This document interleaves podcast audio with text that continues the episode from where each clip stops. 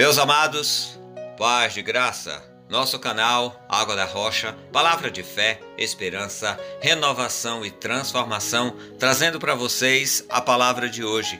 Quem é Deus? Eu sou o Senhor e não há outro. Fora de mim não há Deus. Isaías capítulo 45, versículo 5. Do ponto de vista do homem simples ou comum, Deus é Deus e não há muito o que discutir. Não há necessidade da teologia, da ciência ou mesmo da religião para dizer quem é Deus. Ele existe no cotidiano e no vocábulo de quase todo o mundo, isso seja na língua que for. A Bíblia, que nós aqui no Brasil conhecemos como a Palavra de Deus, ainda é o livro mais vendido no mundo. Não sei se é o mais lido, e entendido ou seguido, mas é sem dúvida a grande fonte para se conhecer e saber quem é Deus. Em Gênesis capítulo 1, versículo 1 diz: No princípio criou Deus os céus e a terra. Já em Isaías capítulo 40, versículo 8 fala: Será que você não sabe? Nunca ouviu falar? O Senhor é o Deus eterno, o Criador de toda a terra. Também Paulo fala em Colossenses capítulo 3, versículo 16. Tudo foi criado por ele e para ele, o que já afirmava o Evangelho de João. Todas as coisas foram feitas por intermédio dele, e sem ele nada do que foi feito se fez. E para encerrar, Apocalipse 22, versículo 13 fala: Eu sou o Alfa e o Ômega, o primeiro e o último, o princípio e o fim. Hoje, se perguntares a uma criança quem é Deus, ela dirá: Deus. Foi o que disse o Pedro, meu filho, e acrescentou: Ele é o Senhor e Salvador das nossas vidas. Mas essa é fácil. Convive e vive em um lar cristão.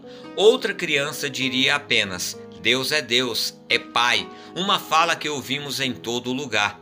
Quando Deus se mostrou a Isaac, a Jacó, a Moisés e aos profetas, se apresentava como Deus de Abraão. E isso era uma senhora referência. Todos sabiam da amizade de Abraão com Deus, da sua fé e da sua esperança em Deus. Hoje a identidade de Deus é questionada por muitos, inclusive os que creem que ele não existe, que foi uma história inventada, um conto criado, ou ainda uma ideia de religiosos para aprisionar seus fiéis. Mas uma coisa eu lhes afirmo: isso não muda quem é Deus. Nossa leitura completa diz: Eu sou o Senhor e não há outro.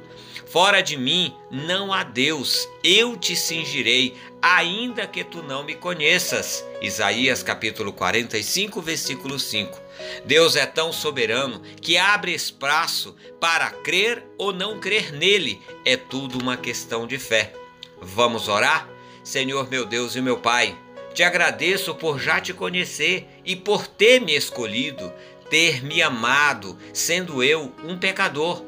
Teu amor, tua graça me alcançou Obrigado pelos teus filhos, por todo aquele que conheceu o Senhor e não se furtou a missão de falar do teu evangelho, do teu plano para salvar os perdidos.